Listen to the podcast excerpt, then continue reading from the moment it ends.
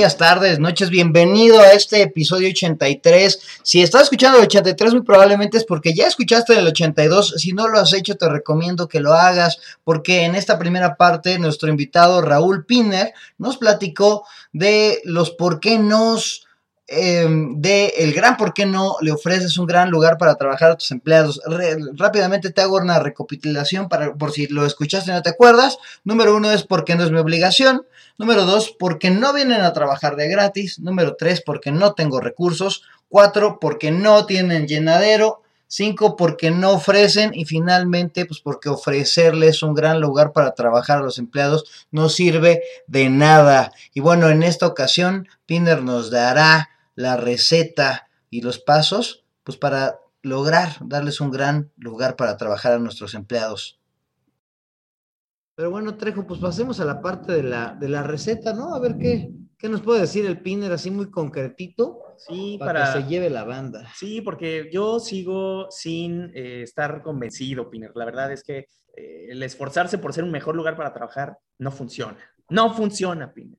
Y no funciona por lo que ya dijo Diego, y cambiar ese paradigma está muy complicado, es prácticamente imposible tener contenta a la gente y además con cualquier coqueteo que le hagan en cualquier otra empresa, se me van y aunque tenga yo las oficinas de Google y no sé qué, obviamente no les voy a pagar como Google, pero teniendo las oficinas de Google, deberían de quedarse, deberían de permanecer, ser leales a la empresa, pero no son así. Entonces, primero, ¿cuál sería tu receta para combatir el primer por qué no, que es porque no es mi obligación. ¿Qué dirías? Primero, hacerme consciente de que hay algunos elementos que sí son ya mi obligación y, no es la felicidad, es el bienestar de la persona. Lo vimos desde hace un par de años, la norma 035, que empezó a establecer elementos de bienestar en el trabajo para el empleado. No es su, felicidad, ojo con esto, es su bienestar físico, pero con la consecuencia de que si una persona físicamente está bien, se concentra en su trabajo, no tengo faltas, no tengo ausentismo por padecimientos. Entonces, eso lo obligó la ley, lo cual considero que está bien. ¿Cómo lo maneja cada empresa? Si lo ve como una obligación, sí la va a sufrir. Si la ven como un beneficio, uno, por responsabilidad con las personas que decidieron trabajar conmigo, porque esa parte también es cierta. Sí hay mucha oferta.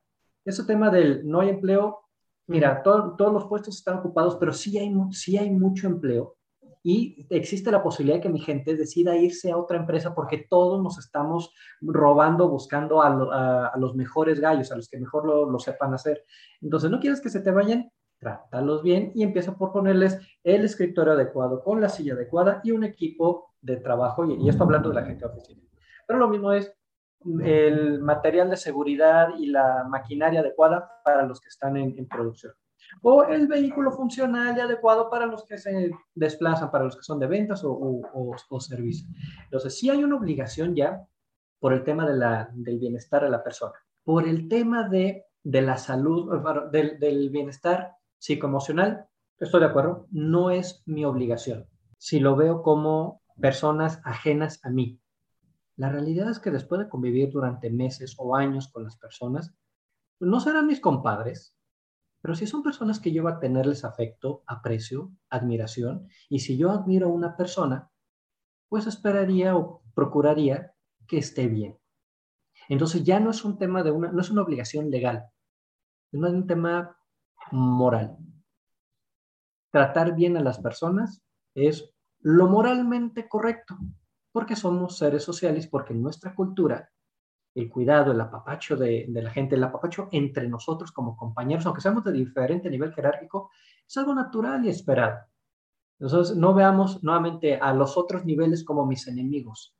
No dejan de ser compañeros de trabajo, aunque tengan otro nivel de responsabilidades u otro nivel de conocimientos que les, les genera responsabilidades diferentes. Pero no dejan de ser compañeros. Es, es una obligación más bien moral humano, ¿no, güey? Exacto. La cosa ya le en la torre, no es mi obligación, no, bueno, no viene a trabajar de a gratis. Oye, Piner, pero ah, este es de los que, a ver qué tal, pues no tengo lana, güey. Sí, y eso de ponerles ahí, llevármelos al golf, ponerles ahí el cafecito que quiere el trejo y masaje y un capuchino triple latte cuatriventi carameliato, sáquese. Está bien, caramel maquiato está bien, ¿ok? Pero ¿qué onda, Piner? No tiene lana las empresas. ¿Qué les dices? ¿Qué sería la receta ahí? Creo que es de las que están cañonas. Ese es el punto medular dentro de un concepto de hacer un lugar, un excelente lugar para trabajar. No requieres dinero. Las mejores prácticas. Me repite eso, por favor. No se requiere dinero. Las mejores prácticas tienen que ver con el comportamiento y las estrategias que hacemos como personas. La empresa puede poner instalaciones y recursos, pero quien mayor impacto tiene en que un equipo se sienta a gusto, se sienta apoyado, se sienta, es el líder.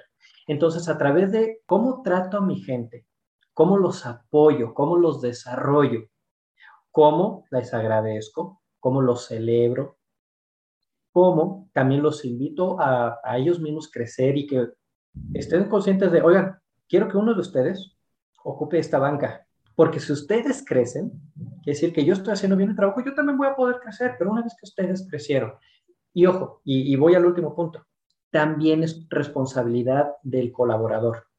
Si el mismo colaborador no, hay, no es parte de ese plan del, oigan, ¿cómo le hacemos para organizarnos mejor y salir todos más temprano el viernes? Si no ponen de su parte a lo largo de la semana, no están logrando que se cumpla ese objetivo. Y el objetivo era salir el viernes a mediodía con todo cumplido, todo entregado, bien hecho, jefes y clientes contentos. Pero el colaborador tuvo que poner su parte. Así que en realidad las mejores estrategias vienen de ponernos de acuerdo entre el colaborador, los líderes y la empresa en qué podemos hacer para estar mejor con lo que tenemos. Sin más presupuesto, sin más recursos, oiga, está bien, podemos ir haciendo vaquita, eh, si logramos llegar a los números, podemos tomar una partecita por aquí y la invertimos a nuestras instalaciones. Se puede hacer eso, pero no es el principal punto. El principal punto es cómo nos organizamos para trabajar mejor juntos, disfrutar mientras estemos aquí, o al menos no padecerlo, y que cumplamos para que la empresa pueda cumplir con nosotros con nuestro pago. Empezando por eso. Y el, el resto de los beneficios. Por eso no tiene que ser algo oneroso. A final de cuentas, podrías tener la oficina de Google, pero si eres una basura y la gente... Nadie va a querer estar contigo. Pues exacto, ¿no? Así, ay, sí, mire, todos tenemos hamacas, pero ese güey es una basofia. ¿Ya ves, Trejo? Entonces no estás así, güey. Oye, Viner, vamos quisiera- a voltearla. Yo Eh. quisiera tener mi oficina de Google, no me importa. Aunque te traten mal. me ¿no? traten mal, pero que me den mi, mi, mi cara me Solo que tu caramel macchiato 20 doble shot, en tres meses, Héctor, ya físicamente no vas a tener capacidad para seguir rindiendo igual y la empresa te va a empezar a cuestionar a ti. Madres. Oye, y ahí te va, y ahí ya que se la estás cambiando a la banda, tú ya lo habías empezado a decir, ¿qué onda con la gente que no agradece y que no tiene llenadera, güey? O sea, eh, así de, el Trejo con su cámara, Por ejemplo, el- triple. Así, banda malagradecida y sin llenadera, Piner, ¿qué onda, güey? ¿Qué- qué haces contra porque eso? Porque, a ver, Piner, seamos serios. Hay gente que se pasa de corneta haciendo demandas y exigencias que no tienen ningún maldito sentido. Sí, la, sí, la- ¿Cómo- cómo la-. ¿Cómo las calmas? Bien, regresamos al punto inicial de venimos a trabajar, tenemos obligaciones que juntos, desde el momento que te contrataste, tú aceptaste esas obligaciones y responsabilidades y yo a cambio te doy un pago y te doy cierto, ciertos beneficios. Todo lo demás es para tratar de estar mejor durante nuestra jornada laboral, durante la experiencia de, de trabajo. El tema de que la gente me, me exija más tiene que ver con qué tipo de experiencia de trabajo está, está teniendo. Si yo lo estoy exigiendo siempre que me, me paguen más, bueno, hagamos una revisión interna como empresa y hago mi investigación de mercado de este mismo puesto, ¿cuánto están pagando en otros lugares? Si estoy dentro de cierto margen, y aquí, aquí ya la gente de recursos humanos tiene sus tabuladores muy, muy bien este, eh, analizados. Si estoy dentro de, de mercado, puedo estar dentro del margen 20% más, 20% menos, pero estoy en margen, entonces no va, no va por ahí y puedo incluso demostrarlo a los, a los colaboradores. Si es el tema de, oye, es que no tenemos lo necesario para trabajar, bueno, voy con el especialista técnico para validar el equipo, la herramienta, los instrumentos que tiene nuestro, nuestra gente, ¿realmente le ayuda o cuesta trabajo, eh, se le dificulta hacer su trabajo con la herramienta que tiene y hacerme responsable yo como, como empresa. Entonces, primero hay que atender esos básicos. Atendiendo los básicos, cuando ya vamos a la exigencia del, ah, sí, pues ahora quiero que me des todos estos placeres o, beneficios que no tienen que ver con el trabajo, eh, donde, como ustedes bien lo, especifican, hay un tema de abuso por parte de la persona, entonces llegamos al elemento de tal vez la persona no es la adecuada para este, para este lugar. Tenemos uno, ciertas obligaciones, cúmpleme con tus obligaciones. No me estás cumpliendo porque te estás distrayendo en estar haciendo meeting y y radio pasillo y me voy a los a, documentar esos comportamientos tal como dicta la ley, platico contigo, vemos qué podemos desarrollar juntos para el mejor, la mejor estadía de tuya y de tus compañeros.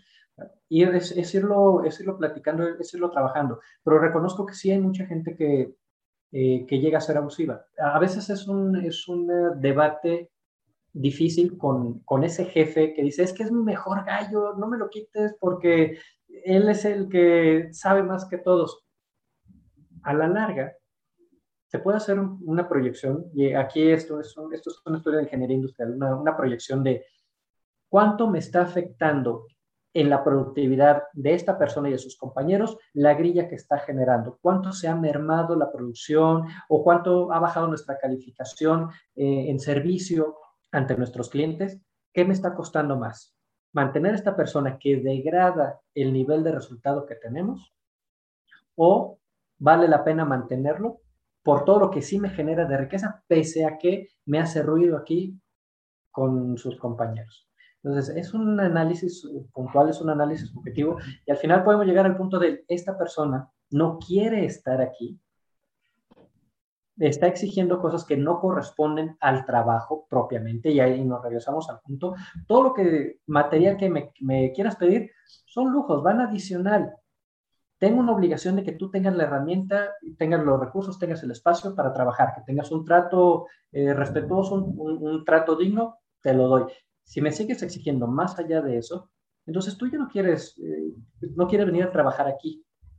Estás queriendo obtener otros beneficios que van más allá de el vínculo inicial que tú y yo decidimos tener, que era trabajar para desarrollar ciertas funciones. Los, los días de Héctor están contados. Si ya, esa, ya se fue por malagradecido porque no tiene llenadera y se me hace interesante que el cuestionamiento de si tienes a la banda correcta, ¿no? Porque creo que ahí, ahí ya nos estamos metiendo ahí en otro tema que estaría bastante bueno que cuando nos pongamos a platicar tal cual de eso. Pero Piner, y esta te la voy a hacer este, así directa, güey. Sí, ya la última. Eh, el último, ¿por qué no? Es porque no sirve de nada. ¿De qué demonios sirve, Piner, tener un gran lugar para trabajar? Uno, sirve para atraer el mejor talento. Cuando tú eres reconocido dentro de tu mercado, dentro de las empresas, como una empresa que tiene los recursos necesarios para su gente, los trata bien y de vez en cuando los consiente con el caramel maquiato de que quiere Héctor. Cuando trato bien a mi gente, es más probable que los, los buenos, los gallos, se quieran venir a trabajar conmigo, porque ahí me tratan bien, porque ahí me respetan, porque me van a pagar lo justo. Y ojo, incluso puedo tener un, eh, ofrecer un sueldo hasta menor, pero dicen, mira, me van a pagar un poco menos, pero no me van a estar estresando como me han estresado en mis tres últimos empleos, que son unos negreros que me tratan. Ahí me van a tratar bien. Sí, hay exigencias, sí, sí. El trabajo, trabajo es, como bien dices, chamba es chamba, pero en un nivel, en, un nivel eh, profesional. Hay exigencia porque hay que cumplir, cumplo, pero no me exigen más allá, no me maltratan. Si yo ya estoy entregando lo que se espera de mí. Entonces, punto uno, te ayuda a traer ese mejor talento. Punto dos, el talento que ya tienes te asegura que siga siendo productivo y que sea fiel a la empresa. ¿Y por qué es bueno que la gente sea fiel a la empresa? Lo cual también es algo complicado en este tema eh, generacional. ¿Por qué es bueno? Porque ya tienes el know-how, porque ya has entendido cómo funciona este negocio y puedes seguir aplicando tus, tus, conocimientos. Yo sé que es bueno la variedad y cada ciertos años este, cambiar de aires para, para mantenerte fresco, pero oye, que, que, se me vaya la gente a los dos, tres años, eh, no es nada rentable. Lo ideal es que por lo menos me dure una persona en el puesto cinco años, por lo menos. Porque, ojo, en el primer año apenas entendió de qué se trataba, apenas ha vivido el primer ciclo para entender cómo funcionan las cosas aquí a lo largo de un año. Eh, en el segundo año está aplicando sus ideas y solo hasta el tercer año podría consolidar sus propios proyectos, sus propias iniciativas. Pero si la tendencia es que cambien de, de puesto o cambien de empresa cada dos años, pues no terminan de madurar. Sí tienen un super currículum de 20 empresas en las cuales he estado, sí, pero no ha sido concreto en, en, logros, en resultados, porque tu proyecto, cuando llegaste a implementarlo, lo dejaste a medias. Y la persona que llegó después, como no tenía todo el contexto, quitó lo tuyo y empezó su propio proyecto. Y entonces las mismas empresas no crecen tan rápido, no se solidifican tan bien como lo podrían hacer si la persona fuera un poco más estable. Entonces, tratar bien a mi, a mi personal y que decidan quedarse, está bien, me quedo aquí un añito más, dos añitos más, tres añitos más, construir un equipo más maduro, eh, con mayor dominio de las actividades que debe de, realizar. Y ojo, no quiere decir que nada más lo contrato y aquí lo mantengo. Y a él lo desarrollo, a él le doy capacitación y entonces tengo gente que crece junto conmigo. Y eso me lleva a que la empresa sigue estable y la empresa sigue creciendo creo que sí podría ser útil, Trejo. ¿Cómo ves? Pues me ha estado convenciendo un poco de, cambiar mi actitud eh, ante los empleados y también como empleado. Porque pues tiene sentido. O sea, lo que, lo que está diciendo nuestro querido eh, Raúl Wiener tiene, tiene mucho sentido.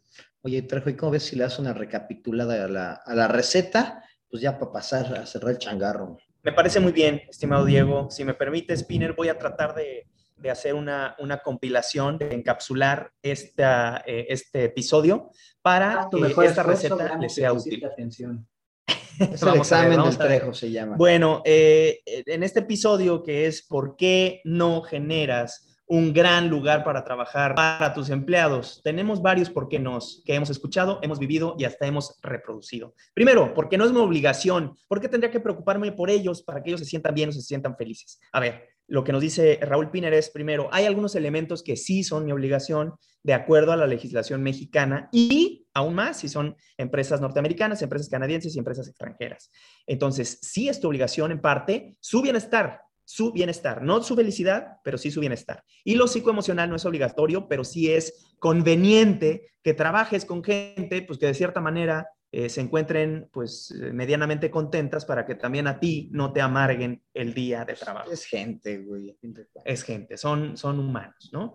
Primero, porque no vienen a trabajar, eh, perdón, segundo, ¿por qué no? Porque no vienen a trabajar de a gratis. Para eso les pago. Para eso tienen su sueldito, su marmaga y es lo suficiente y lo justo para que trabaje. Lo, demás es responsabilidad de ellos. Entonces, lo mismo, efectivamente, van a trabajar, eh, no es que ellos estén eh, cambiando su trabajo eh, por nada, pero es mucho mejor si una persona desarrolla un trabajo en un ambiente positivo, en un ambiente nutritivo, en un ambiente agradable.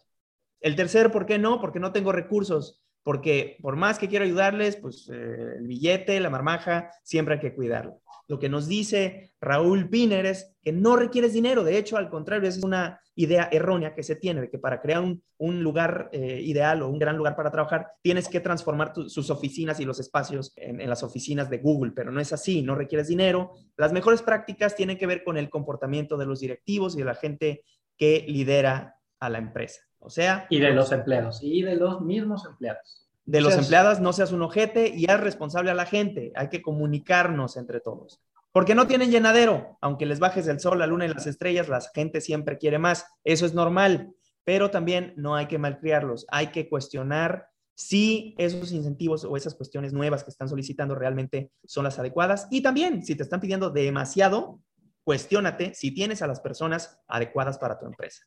La otra, porque no agradecen nada de lo que hagas hagas lo que hagas, los empleados no estarán felices. Además, no tengo idea de qué hacer para que la gente quiera trabajar conmigo y sea feliz haciéndolo. Nuevamente, hazlos responsables, no los, no los, no los hagas malcriados y cuestiona si, tienen, si tienes a las personas adecuadas, porque si no agradecen poco, no van a agradecer mucho. Y la otra, ¿por qué no sirve de nada?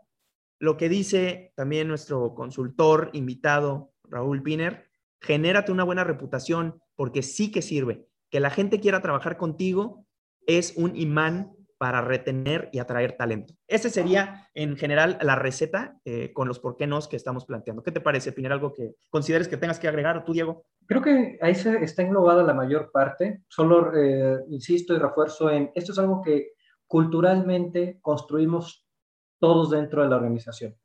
Puede ser una empresa que no tiene la cultura, pero un jefe, un jefe que cuida a su gente, que la regañada que recibe no la pasa igual, sino a ellos les da instrucciones claras, les habla del estrés, les habla de la presión, pero no con un maltrato.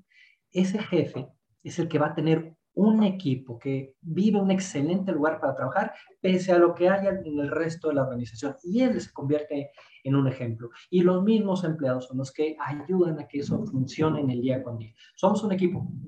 Y el equipo funciona también para hacer de cada grupo social un excelente lugar para trabajar, un excelente lugar para vivir, un excelente lugar para crecer día con día. Al final de cuentas, creo que la palabra corresponsabilidad es algo que me llevo de aquí, ¿no? O sea, así de, me encanta entrevistar a la gente. Es que son unos ojetes, mi equipo no vale madre, güey. Así de, ¿cuántos son? Somos tres. Y yo, ay, pues tú no has de tener nada de responsabilidad.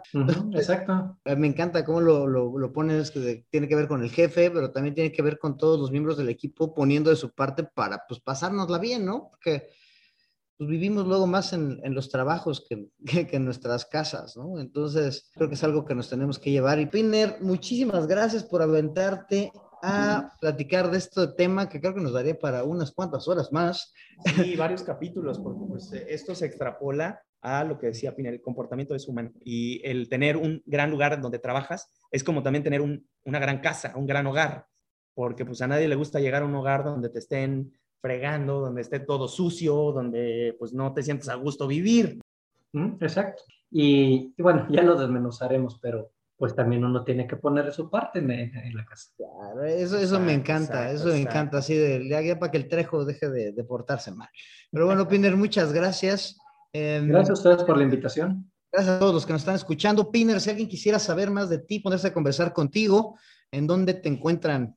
Ah, tendrá que ser a través de eh, LinkedIn. Muchas gracias, Piner. Muchas gracias, Diego. Vamos a cerrar este episodio, un episodio más de ¿Por qué no? Y en esta ocasión fue ¿Por qué no le ofreces un gran lugar para trabajar a tus empleados? Muchas gracias a todos los que nos están escuchando. Esperamos que nos sigan haciendo, que nos manden sus sugerencias de temas que quieran que toquemos Diego y su servidor con los invitados que ustedes también consideren que pueden aportar a estos temas. Muchas gracias. Gracias, Piner. Que esté muy bien. Adiós.